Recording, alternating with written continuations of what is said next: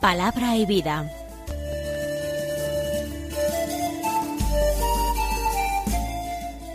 Con el padre Manuel Horta desde Sevilla.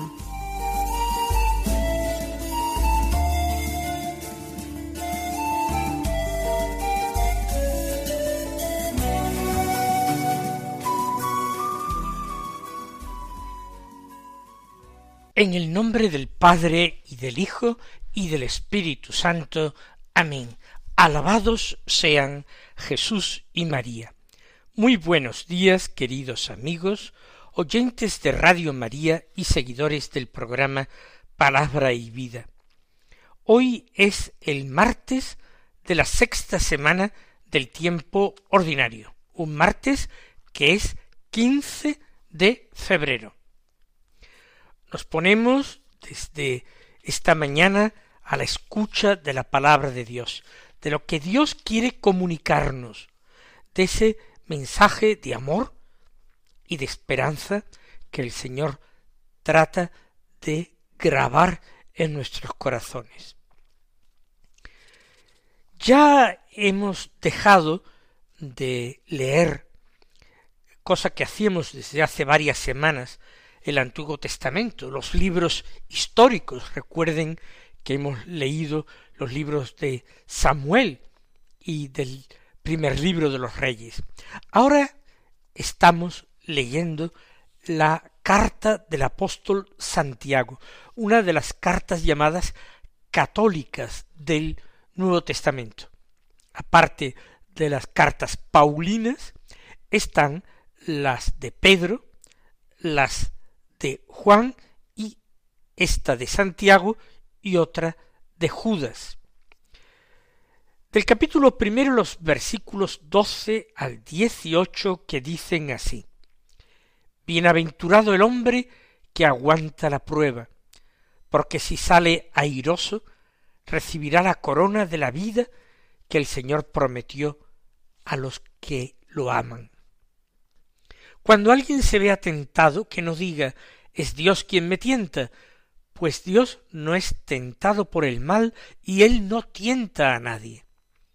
A cada uno lo tienta su propio deseo cuando lo arrastra y lo seduce. Después el deseo concibe y da a luz el pecado, y entonces el pecado, cuando madura, engendra muerte.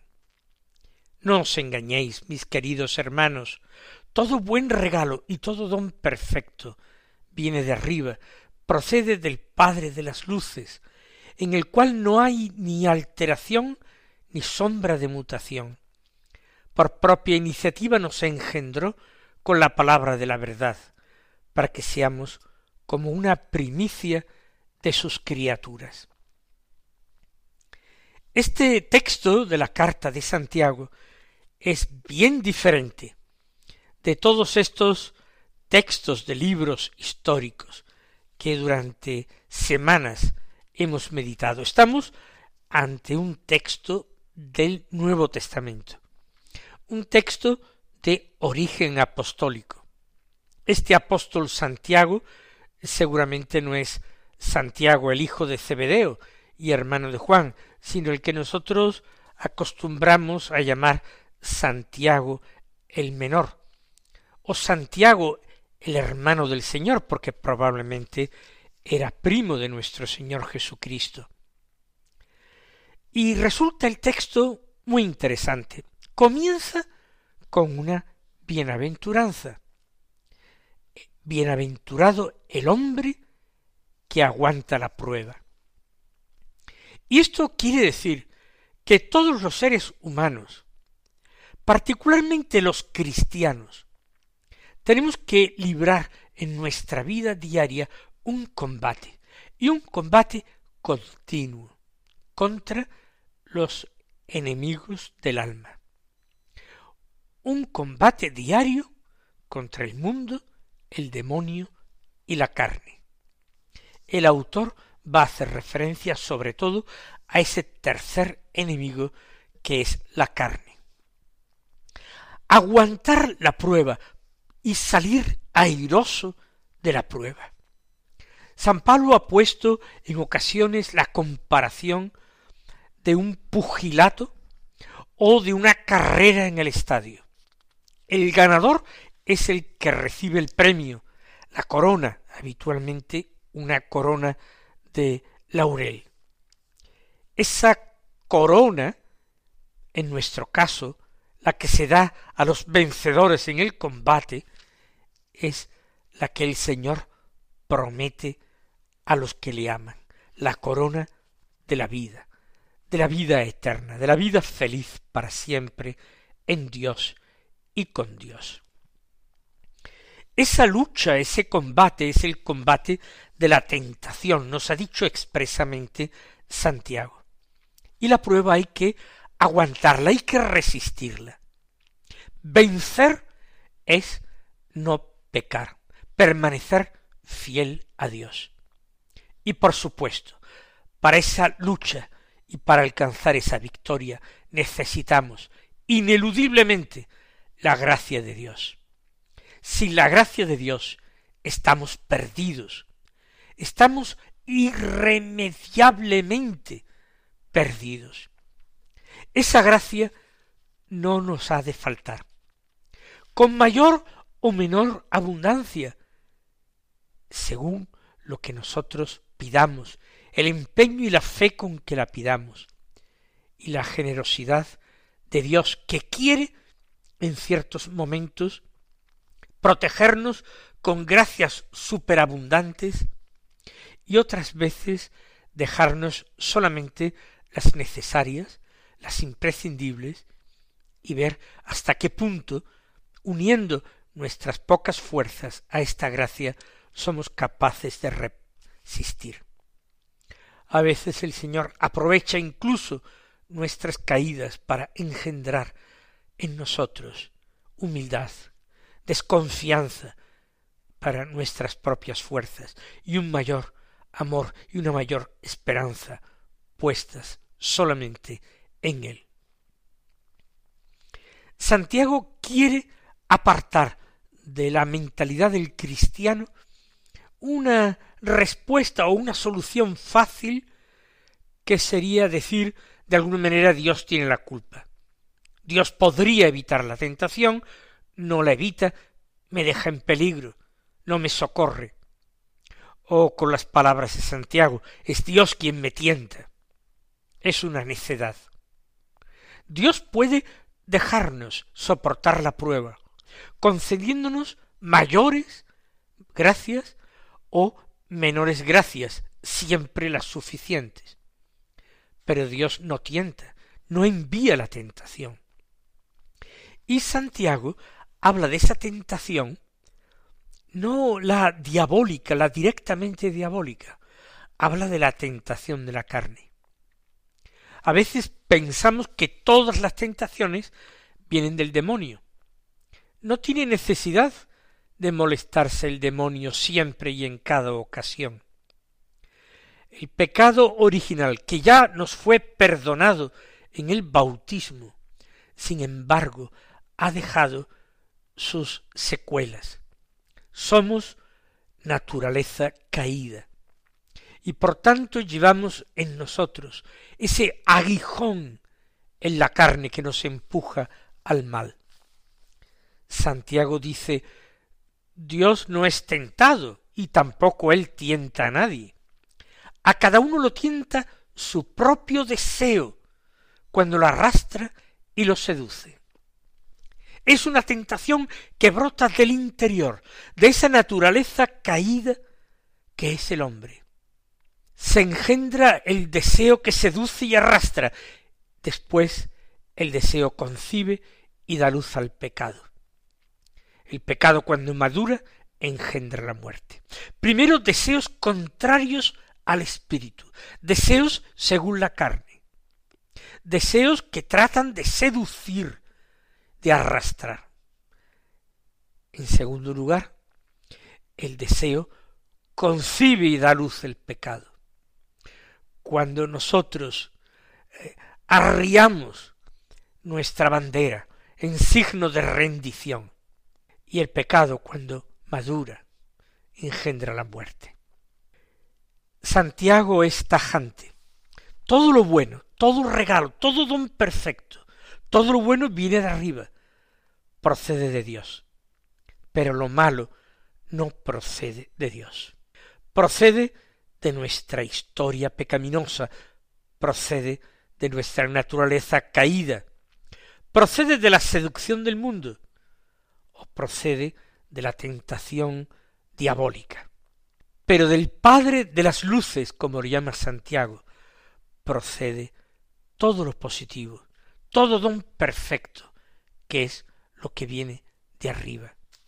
Por propia iniciativa, se refiere a Dios, nos engendró con la palabra de la verdad, para que seamos como una primicia de sus criaturas. El destino para el que hemos sido creados y luego engendrados como hijos por la palabra de la verdad, que es el unigénito, el verbo eterno del Padre, por la iniciativa de Dios misericordiosa y benévola. Hemos sido creados, hemos sido hechos hijos de Dios para merecer entonces recompensa.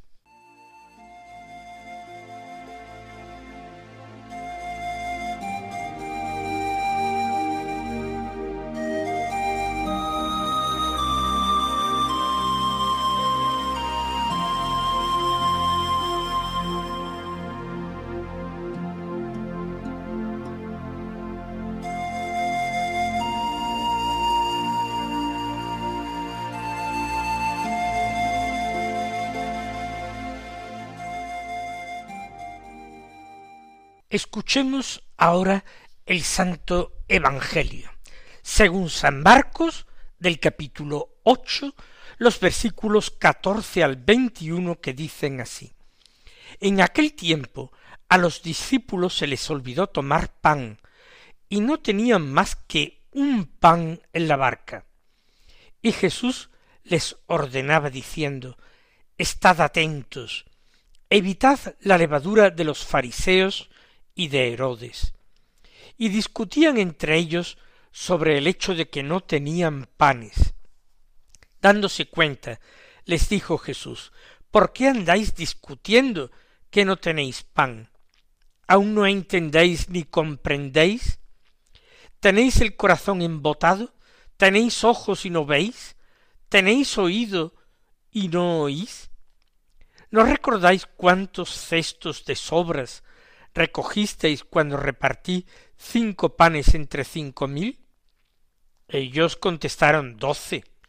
¿Y cuántas canastas de sobras recogisteis cuando repartí siete entre cuatro mil? Le respondieron siete. Él les dijo ¿Y no acabáis de comprender?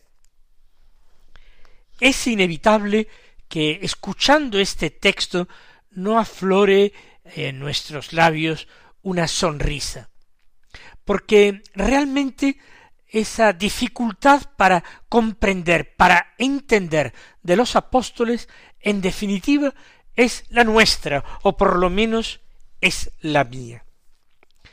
Los apóstoles están viviendo momentos memorables en compañía de Jesús han vivido recientemente dos multiplicaciones de panes y peces, saciando en ambas ocasiones a multitudes formadas por miles de personas. Y ellos no prestan atención a esos pequeños detalles, como eh, las provisiones a llevar. Tenían un pan en la barca, pero para doce o para trece personas contando a Jesús, ciertamente era muy poco. Y Jesús aprovecha la travesía en barca para enseñarles. Ellos piensan que cuando Jesús habla de la levadura, puede estar refiriéndose a la falta de pan que tienen. Y por eso eh, eh, no están atendiendo la enseñanza de Jesús. Jesús les dice, estad atentos.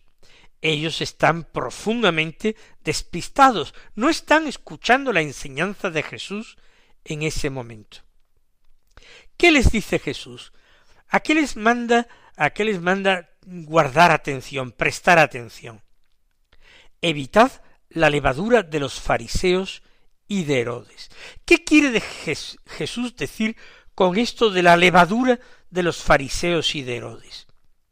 Reflexionemos un poco en qué es la levadura. Es una pequeña cantidad que se mezcla en la masa y hace que la masa fermente, crezca, se convierta en definitiva en otra cosa. En la fabricación del pan, esto es algo positivo, bueno. Pero Jesús no lo está tomando en ese aspecto positivo y bueno, ya que lo que lo fabrican los fariseos y los herodianos no es precisamente pan, sino Jesús está refiriéndose a algo, a una sustancia, a una realidad que es capaz de cambiar algo más grande, más importante y convertirlo en otra cosa. Los fariseos enseñaban muchas cosas positivas. Ellos enseñaban la ley de Dios, la repetían, la aprendían de memoria. Ellos la interpretaban en muchas ocasiones de una forma correcta. Ellos tenían un fondo muy espiritual, creían en la supervivencia del alma después de la muerte temporal, en el premio o castigo eterno, creían en la resurrección de los muertos, creían en la existencia de los ángeles. Pero, sin embargo, con todo esto mezclaban algunas cosas que no eran según el corazón de Dios. Esa rigidez temible, ese, esa esclavitud a la letra de la ley, convirtiéndose en celosos intérpretes de la ley según el más descarnado legalismo. Eso corrompía totalmente su enseñanza, porque esa levadura transformaba la ley, que tenía una finalidad pedagógica buena querida por Dios, para con su pueblo elegido, la transformaba en otra cosa, la transformaba en un conjunto de preceptos humanos que habían perdido de vista la finalidad última para la que se dio. Lo mismo los herodianos podían tener aspectos positivos en su vida. Su agradecimiento a Herodes, que había construido un templo fastuoso, lo había reconstruido con un esplendor casi semejante al primer templo, al construido por Salomón. Podía tener cosas positivas en cuanto hombres que buscaban mantener la paz y el orden, pero al mismo tiempo eh, los halagos, la defensa de los propios intereses con el olvido de los intereses de la gente humilde, todo eso era para ellos levadura que corrompía profundamente la masa. Lo podemos observar también en ideologías, pensamientos o en grupo, incluso grupos que se quieren cristianos, que mezclan algo que no es totalmente según el corazón de Dios, en medio de una enseñanza que por lo demás es buena, pero terminan corrompiendo el resultado final. Jesús les dice estad atentos, para que empezando por algo bueno no terminemos en algo muy alejado de lo que Dios quiere. Estad atentos y evitad esa levadura que ellos mezclan a su masa. La masa es buena porque no es de ellos, es de Dios pero la levadura que añaden lo corrompe. Los apóstoles, sin embargo, piensan en los panes que han olvidado, en ese único pan que han traído con ellos y que es absolutamente insuficiente para eh, saciarlos a todos. Y el Señor se da cuenta y les dice, ¿por qué andáis discutiendo? Que no tenéis pan, aún no entendéis ni comprendéis. La paciencia del Señor es inmensa, La paciencia del Señor es verdaderamente divina.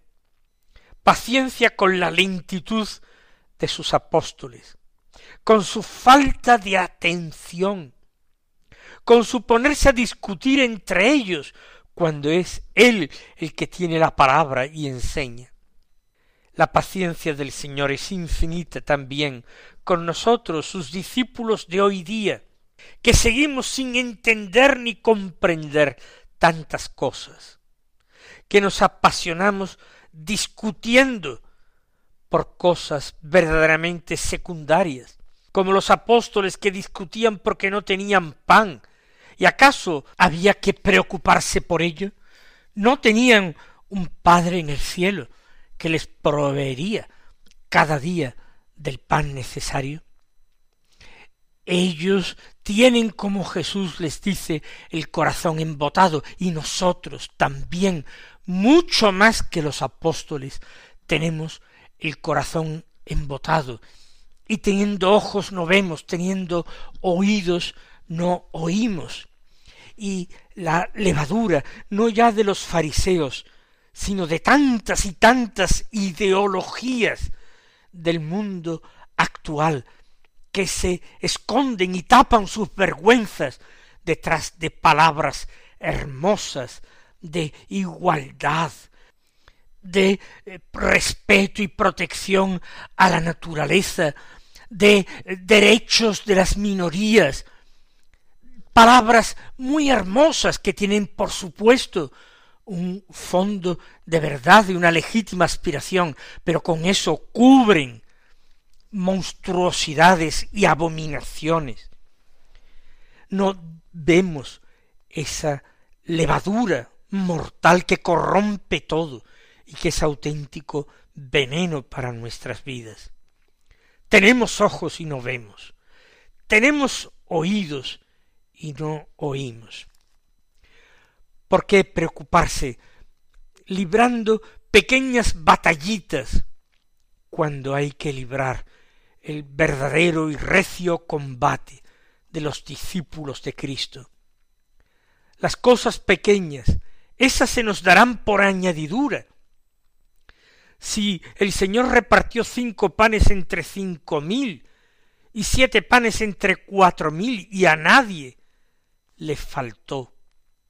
¿Por qué vamos nosotros a preocuparnos de pequeñeces cuando tenemos que luchar por la conversión de tantos pecadores, de tantos paganos, de tantos idólatras, de tantos incrédulos, cuando tenemos que luchar por nuestra propia conversión.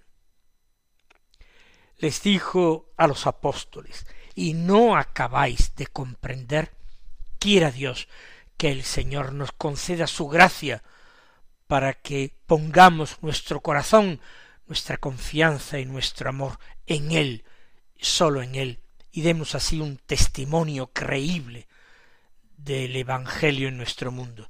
El Señor os colme de sus bendiciones y hasta mañana, si Dios quiere.